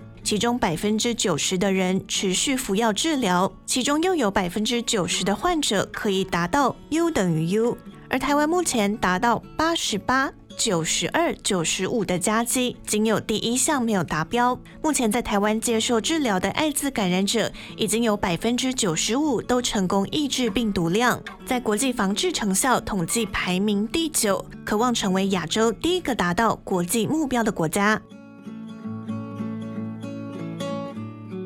二零零七年，立法院三读通过《人类免疫缺乏病毒传染防治及感染者权益保障条例》，废止了原先的后天免疫缺乏症候群防治条例，从防治条例转变成保障条例。虽然政策的定位改变许多，但在二零二一年第二十一条的修法前，这条法律还是曾经造成了许多艾滋感染者的身心压力。对，刚刚一个是大的法条，嗯、就是关于说保障条例，嗯、但保障条例里面有很多的细项，就是可能第八。啊，第几啊？十七啊？是。那其中一个最多人讨论就是关于二十一条部分。嗯，二十一条，我们是不是可以先请一起帮我们简单介绍一下二十一条到底规范了些什么样的东西？天哪，这个是林太太的专场。林太太可能会边讲边批斗。林太太，你为我们介绍一下。明知自己为艾滋感染者，隐瞒而与他人从事危险性行为或其他可能传染艾滋的性行为，致传染于人者，处五年以上十二年以下有期徒刑。这个是二十一条的第一项。二十一条的第三项是未遂犯依法治。啊，好。林太太刚刚念了就是法条的文字本身，然后我再把它转化成白话文给大家。我想吐槽一下林太太，林太太怎么可以把它背这么流畅？太厉害了！我就跟你说他是专家，林太太好棒，他自己就是法典。就是如果你是一个艾滋感染者，然后你在没有告知别人的状况之下，你就跟别人从事了危险性行为这件事情，不管你有没有传染给对方，你都有可能会被罚。那这个不管有没有传染给对方，就是如果你真的传染了，在目前的法条是五到十二年。那如果对方其实没有被传染，他还是可以告你，但可能就会变成减半，就是未遂犯依法治。哎，这还不只是法律，因为它是真的有被落实实实际运用在很多的判例中的。曾经看过有一位国小老师是跟十三位有过性行为，之后被判了十一年。你说十三位十三位男性成年人，成年人有过性行为，嗯然后他是个感染者，然后就被判了十一年的有期徒刑。嗯，十一年呢，十一年超长的哎。这个案子其实那个时候媒体报的非常非常的多，然后社群不论大家自己心目中的社群指的是同志社群或者是感染者社群，在那个时候，在这个新闻事件上，那个时候是个新闻事件哈，大家也是各自站队的，然后互相鄙视对方，所以惨的其实是那个当事人，就是没有什么人觉得他值得同情。然后后来我们帮他找的是法律辅助的律师。那他呢？讲白一点，他其实就是网络约炮嘛。嗯，然后那个时候就是检察官，他很努力的做了所有他能做的事情，他传唤了他在这个当事人的电脑硬碟以及手机记录上面能够找到的人，全部都叫来，然后让大家去认说那个人，你知不知道他是谁？有没有跟他发生过性行为？那你们性行为是无套的吗？对，这种功夫，一般的检察官，对不起，说真的是不愿意做的，因为传唤了上百人，嗯，对。但是这个检察官做了这件事情，然后找出了十三个人，说有我有跟他发生性行为，并且是无套的，所以这十三个人就是所谓的证人。嗯，对，啊，好可怕，可怕。大家手机跟电脑注意一下。而且重点是，这检察官找了一百多个人，等于说那一百个人每一次的问话，都对于那个当事人是一种羞辱与伤害耶。只有我这样觉得吗？没有，那个当事人不在现场，那个当事人不在现场，所以他是可以基于呃刚刚讲的防疫需求，所以去直接翻阅你所有的电脑跟手机里的所有的浏览记录，然后联络他想联络的人。没有，因为他是被人家举报他在家里面的状况这样子，然后刑事案件警察警察破门就带走家里面，他们那个叫证物嘛，是对。是是，所以他这个所谓的十一年，这十三个证人是这样子来的。那这十三个证人呢，其实在当时被检察官传唤的时候呢，他们也都非常的茫然。大家有约自己有约过，自己都知道啊，就是灯光昏暗，我根本不一定认得出他长什么样子，更不要说他叫什么名字。你看，或者是你看那种比我们更了解约炮的人，他沉浸于这个社群，很懂这个生态所以。其实很多人在回答检察官的问题的时候，然后加上又很紧张，出来以后自己都不记得自己讲了什么，但案子就判了啊，就是这样子就判了啊。那其实我们一直都有给他上诉，那到最后终审定谳，其实他是十三年呐、啊，还有另外两年其他的事情这样子，然后他就进去入监执行了。但大家要知道一件事情，他本人其实当时是 U 等于 U 的，对，就是在检察官传唤的那一百多个人的那个所谓我们法律上叫做发生事实行为的期间，他在那段时间是 U 等于 U 的，那他现在还在监狱里面，对。可是 U 等于 U 不就没事吗？但因为是二零二一年哦才修了这样的法律，在二零二一年前就是一个违法的行为，所以有很多的家庭暴力以及情感关系的暴力是在这段期间内，然后艾滋感染者想跟对方分手，但对方就觉得说你是感染者，我跟你在一起，你一定要感到很幸福了，好不好？然后就去法律院告他，然后使得他们的关系在法院上被摊出来，然后那个感染者没有告知他有艾滋的风险，或者他真的告知了，可是因为他已经做了这件事情，所以法院也会认为这个是个危险性行为，是个传译行为，导致他可能有刑事的问题，这样子。可能就要回到刚刚前面法条那边有一块没有跟大家讲的再更清楚一点，就是当你没有告知对方跟对方发生的危险性行为这件事情，在台湾是有一个行政命令去定义什么叫做危险性行为的。那在二零二一年修法之前的所谓的危险性行为呢，它主要就是看你有没有使用保险套。他不会去真的去参考你现在是不是 U 等于 U，是不是在医学上面你其实是没有传染之余这样的状况。直到二零二一年七月这个行政命令修改之后，才真的把这个，如果你是危险性行为，那即使你没有戴保险套，但是医学评估你是没有传染风险的，which means 就是你是 U 等于 U 啊、呃，病毒量小于两百以下的这样子的状况。就不把它当做是危险性行为，所以在二零二一年七月之后，假设你是一个感染者，如果你跟别人发生的无套性行为，然后你没有告知，但你是 U 等于 U 这样子的状况，在现在这个当下是有可能无罪的。这个病毒量的检测是他定期都要回去工位相关单位，就是去做检查吗？对，就是我们前面有提到这个确诊到后面固定回诊的流程。那其实一般大部分感染者在刚确诊的时候的病毒量检验会比较密集一点，可能因为刚开始刚服药嘛，那要看你的药物是不是真的有用，所以刚开始可能会一个月验一次，然后稳定的时候就变成三个月验一次，再稳定一点就变成六个月验一次。那如果他是有持续在回诊的感染者的话，他在这些持续回诊的时间当中都会留下他每一次检验病毒量的数据。所以他最近一次的检测，如果是 U 等于 U 的话，那他比较靠近的那一次的争议，他就可能会判罪这样子。危险性行为之范围标准的这个修正是在二零二一年的七月二日嘛？也就是说，二零二一年七月二日之后，我们得检视一下有没有采用修正过后的规定而不起诉或无罪之判决。来看这个修正目前的效果怎么样？那还没有案例，所以还不知道。对，那二零二一年七月二号之前的，虽然法规还没有改，但是有没有检察官或者是法官已经采用了 U 等 U 的概念，自己在法律上提出一套自圆其说的说法，就判了不起诉或者是无罪的？有，各有一个案子是这样子的。所以 这个检察官跟这个法官其实是比较勇敢的。天哪，要给这两位掌声哎！因为其实有这条法律，但是他敢，也不是说他敢，他愿意做这样的判决，跟他争议这条法律条例，他其实是某方面他要有这样的心胸，而且他。也要承担一些可能会有的舆论压力，一定会，因为做这样子的判决的法官呢，因为他异于同类型的案件过往的判决，所以呢，通常都会被其他的法官纠举。对，就是你判错了，跟别人不一样，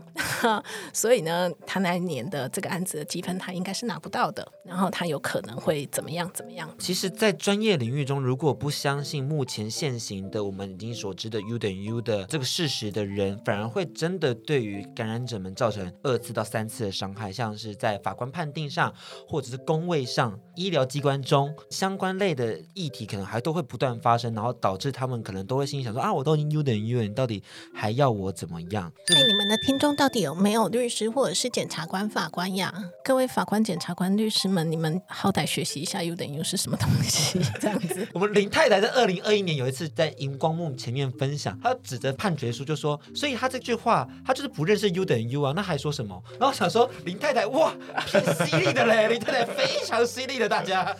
她在第一线，所以必须要犀利起来。是，但我觉得其实也反映出一个现况，就是在艾滋社群的内部，其实大家会觉得 U 等于好像一直被倡导，一直被提倡，好像大家都认识，但其实出了艾滋社群之后。再多一点，可能到男同志社群，大家可能对于艾滋的关注程度是稍微高一点的。出了这几个社群之后，其实你随便去找一个人讲 U 等于他其实都不知道是什么。嗯，你跟他讲最基础的艾滋，其实他都还不了解。所以那一步就是从他可以了解艾滋是什么，艾滋可以治疗，好，这是第二个点。艾滋到不会传染，这是第三个点。大家可能很多还在第一个点，嗯，对。所以你们在一起协助倡议修改二十一条的时候，遇到什么样的难题吗？因为联署就是一定要获得一定的人数嘛，嗯，所以那在获得一定人数上，相信等于说要把这个议题拓展出去非同温层区，在拓展到非同温层区的时候，会遇到什么样的难题与障碍呢？我觉得最大的难题与障碍就是大家其实对这件事情不关心。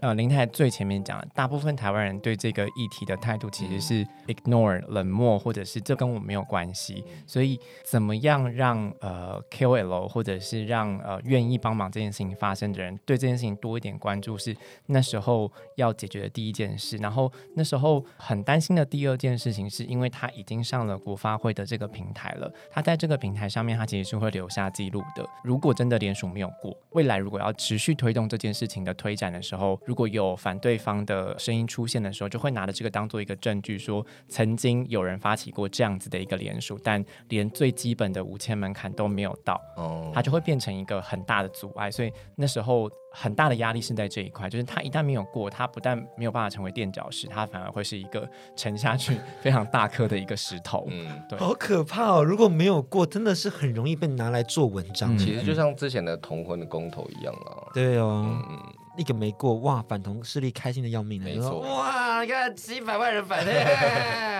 嗯，真是有在机车。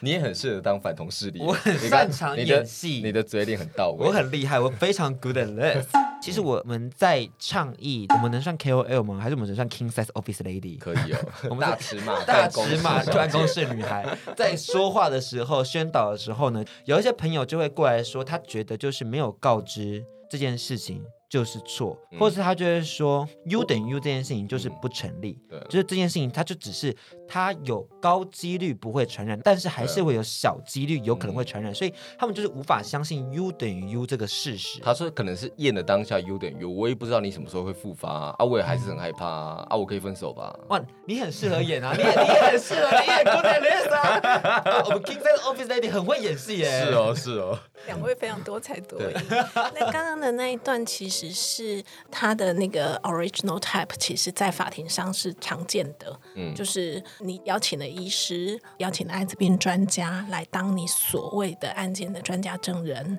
可是你又不相信他说的话，所以你的判决结果跟他说的话其实也没关系，这样子。那怎么办？所以我们才要修那个危险性行为之范围标准，修完了就是真的定下来了，就这样子。对，那我们也知道说，就这样子把感染者切成两边没有错，可是暂时只能先这样，起码先救一部分的人。对毕竟每一个权益都是进程式的在进行。嗯，可是那刚刚就有提到说，另外一边的人，你们又要怎么协助他们去走出他们的道路呢？这个我觉得也是我们可以好好了解一下，因为毕竟刚刚迪克也的确陷进了这个二分法的问题。好像刚刚我们也会在言语上面隐性的，好像讲出说我们把感染者分成好感染者跟坏感染者，你有定期的。去接受治疗，然后你有恢复良好，我才把你纳入可以接受的。哎，我好讨厌听到好感染者跟坏感染这种说法啊！就以前那种好同志跟坏同志，Oh my God，超恨这种东西的。可是也有一部分的，一定是可能会有一些自己的，比如说可能经济的状况、身心的状况，或者他自己的健康，可能就在接受治疗之后，还是没有办法 U 等于 U。而且最近其实有一些讨论是关于说，其实那个服用药物是会导致身材走样的一个不确定性的关联性了，就有这个现象发生。但是目前科学没有关联性。真的好认真哦。谢谢谢谢谢谢。因为我那时候看到这个，我就觉得天哪，男同志圈又很主流的看身材，那这怎么办？这怎么办？因为因为这种状况其实就有点像是你如果知道自己得到了癌症，那你一接受治疗之后，你可能就会开始呕吐、落发等等的。那有些人可能就觉得说，那我可不可以就不要治疗？那我至少我可以美美的离开，离开。因为美美的其实是蛮 蛮多人觉得放在第一顺位的事情。变不变胖这件事情呢，刚才主持人有说嘛，就是它是一个没有办法被高度验证的东西。那为什么没有办法被高度验证？其中一个变相就是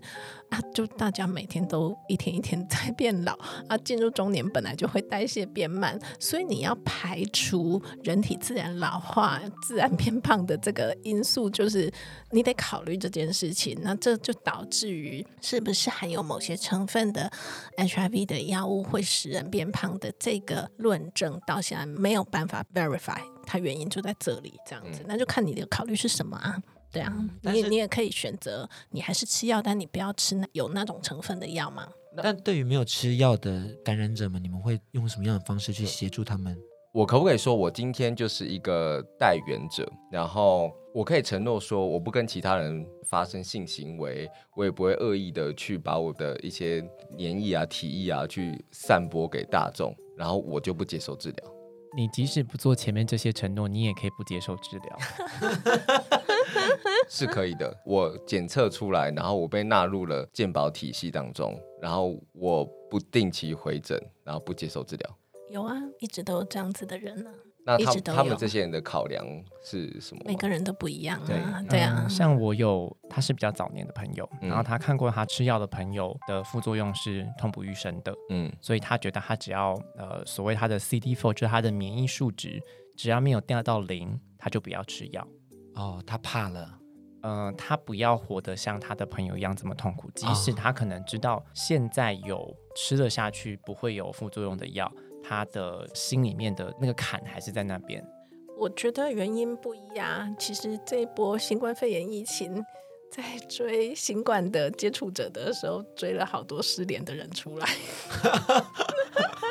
就是大家只是不去看医生，不去吃药而已，嗯、但大家都在这个社会上活着，然后对都过得还不错。某些时候他就会出现。那他们过得好吗？马马虎虎？不是啊，他会被追踪，被新冠疫掉，那就表示从事的某些事情需要被疫掉。这样啊。其实我觉得这一波的 COVID-19，它的整个疫掉的过程，还有大家对于你到底要不要被追踪，到底要不要去想说就是相安无事，我就干脆就不要去做逆塞的这种心情，其实我觉得刚好可以很套用在说。大家对于艾滋的这种嗯心境上面，还有艾滋代言者的他们的那种处境，就是我是不是就是不要去做治疗或不要去检测，那我就什么都不知道。嗯，对，嗯，那我做了之后，我是不是可以不要讲？那我就可以自己好。那讲了之后，其实又要背负着很多的社会压力、舆论，还有家庭的等等因素。毕竟，其实早一辈的爸爸妈妈们可能是完全没有受过这样相关教育的。就像之前林太太有在她的公开的这种专访文案里面有提到说，其实现在年轻朋友们对于艾滋的资讯是蛮完整的了，而且也有很多人开始去接受了解这块资讯。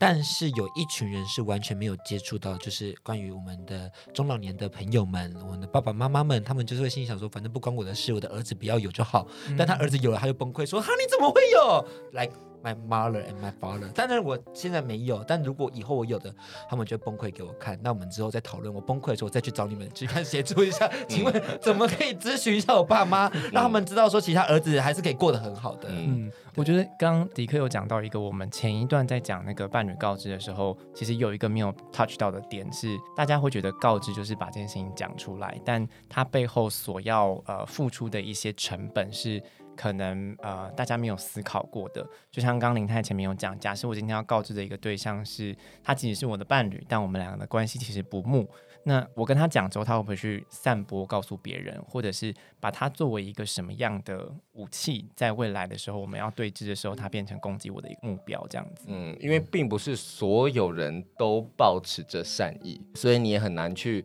知道说你在做很多的防护措施或是告知的情况底下，其他的人会不会拿去做恶意的运用？是，就像女神下午茶曾经分享过类似的案例，详细内容也可以去收听我们专访女神下午茶的那一集。是，那今天也。要先谢谢艾滋全书会的主任一起，还有我们秘书长林太太来到我们节目现场，跟我们分享这么多精彩的故事。但老实说，我们是没有访完的哦，因为你知道时间有限，聊的内容其实我们可以分段落啦。之后有机会再邀请来我们节目上分享相关资讯。其实大的框架其实都已经聊到，只是说会有很多他们实物上的故事是来不及在今天课程里面去讲述的。对对对对对。那今天的资讯量也是非常的庞大。那我觉得我们自己也获得了很多新的观念跟真的纠正，比如说像我们偶尔会念错的，比如说 HIV plus，其实这样念成 HIV positive，对。然后还有再来的话，就是说我们在感染者上面会不小心还是会把它讲成就是说啊，U 等于 U 才是好的。嗯，对。哎，那我可以问个问题吗？所以是 LGBTQIA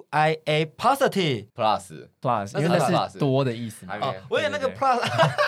又解释了我的无知，怎么办？是更多。我以为那个 plus 是指加号，是 HIV 的意思。加是没讲完的意思。OK，好后面的 HIV positive 是阳性的意思。对对对，好，谢谢谢谢 两位为我的英文做了一些纠正。是不是可以请两位跟我们分享一下，就是我们接下来艾滋全书会有什么样的规划？我们目前正在做的事情就是权益促进会嘛，所以我们的 focus 其实还是在权益这件事情。那在这一两年当中，我们比较观察到大家切身相关的是在医疗权上面。呃，因为感染者大家知道的，现在可以稳定的治疗，但稳定的治疗就变成他如果即使要去像牙科之类的地方求诊，大家就会看到他稳定治疗的治疗史。是，因而判断出他可能是一个感染者，因为他在吃感染者在吃的药。那因为这样子的状况，他在牙科求诊的时候就比较容易被拒绝，因为他可能知道你是艾滋感染者，然后就说我们这边的呃设备不足，或者是我们这边的状况不太方便提供你服务，你可能要到大的医疗院所。但其实就一般的状况来说，只要是可以开业的牙科诊所，大部分的洗牙这类的状况，其实应该都是可以协助的。所以针对这样的状况，我们近期有在做的是，我们去年有呃发。写了一本叫做《HIV 感染者的口腔照护指南》，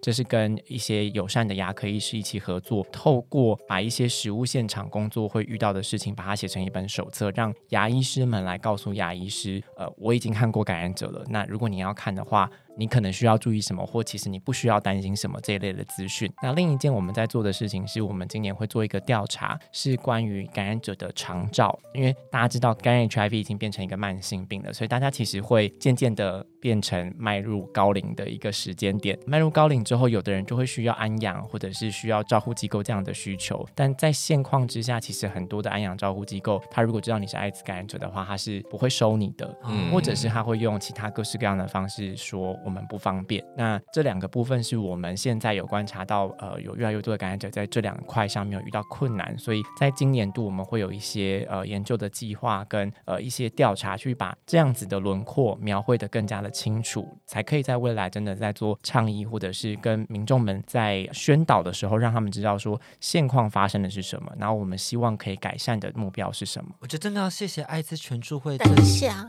等一下，刚 刚你说，你说，我们现在还有在做牙科经验的征文。你如果是个艾滋感染者，你曾经去看牙过，不论你的看牙的经验是正面的还是负面的，只要你愿意写下来寄给我们，然后你的稿子如果有被我们录取的话，我们会给你礼券。谢谢大家，欢迎参加哦。多少啊？三千二，哎，可以耶，可以耶，是两个阶段，就是我们希望大家写故事来，然后故事录取的话会有两千块。那如果你愿意再帮我们把它录成一个你自己在念这个故事的这个声音档的话，就再有一千两百块。然后征文的时间是到五月十几号，大家可以到官网全作会的官网看征文资讯。叫女神下午茶录可以哦，反正他现在闲闲没事啊。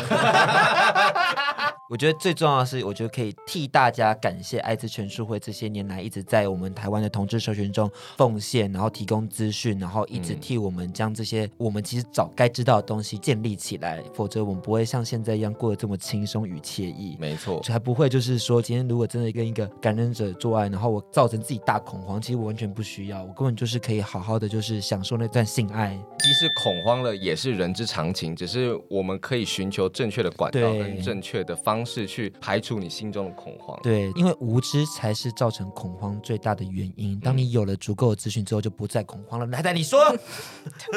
林太太又举起了手，他举起了双手。没有，因为我觉得就是有件事情很重要，就是如果你是那种非常非常在意你的性行为对象一定要事先告诉你他有没有艾滋的这种人的话呢，那表示理论上你很在意自己的所谓的健康嘛，是安全这样子。那你不如把你对自己健康跟安全的在意的掌控的权利拉回来自己的身上。所以呢，要么你就用保险套。你如果觉得会有痕迹的时候，你要不就长期的吃 Prep 好吗？加油。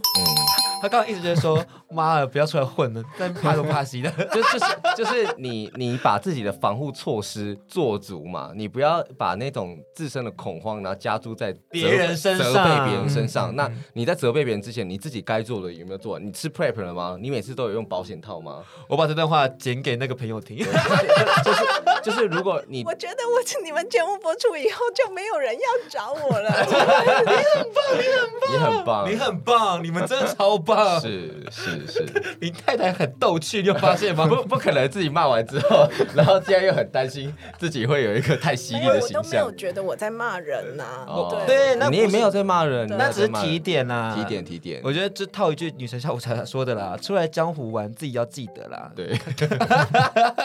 那请大家记得到各大 Podcast 平台订阅《甲板日志》跟我们的 IG Game 订阅安迪的 WSJ 零三零九，我个人的是 FONG 一九九五一七。我们每周六的晚上六点，每周五的下午五点会在轻松电台 FM 九点九播出我们节目哦。大家拜拜，拜拜。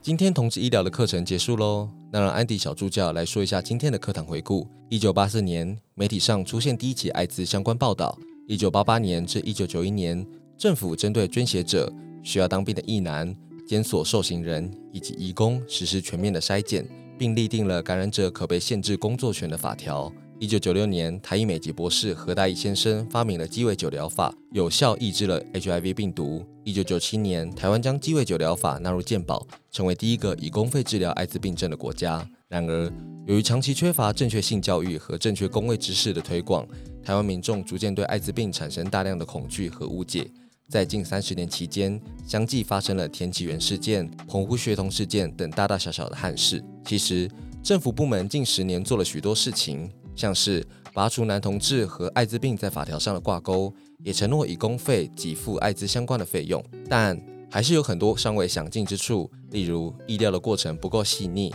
，U 等于 U 的协定和真实法律案件也时常打架。这一集非常感谢艾滋全助会谈论了这么多实务经验，也让我们了解到许多事情并非一分为二的谁对谁错，有时候比疾病更伤人的是对于整体结构的无知以及漠不关心。那我们今天就下课喽，大家拜拜。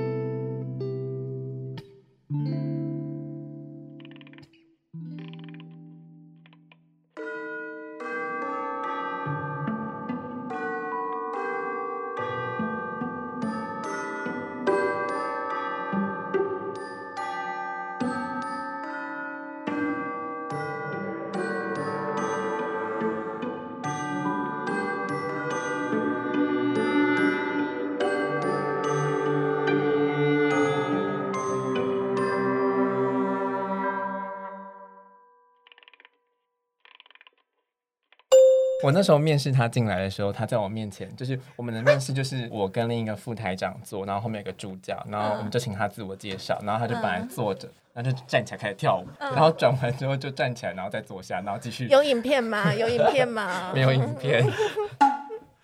然后我就备取了，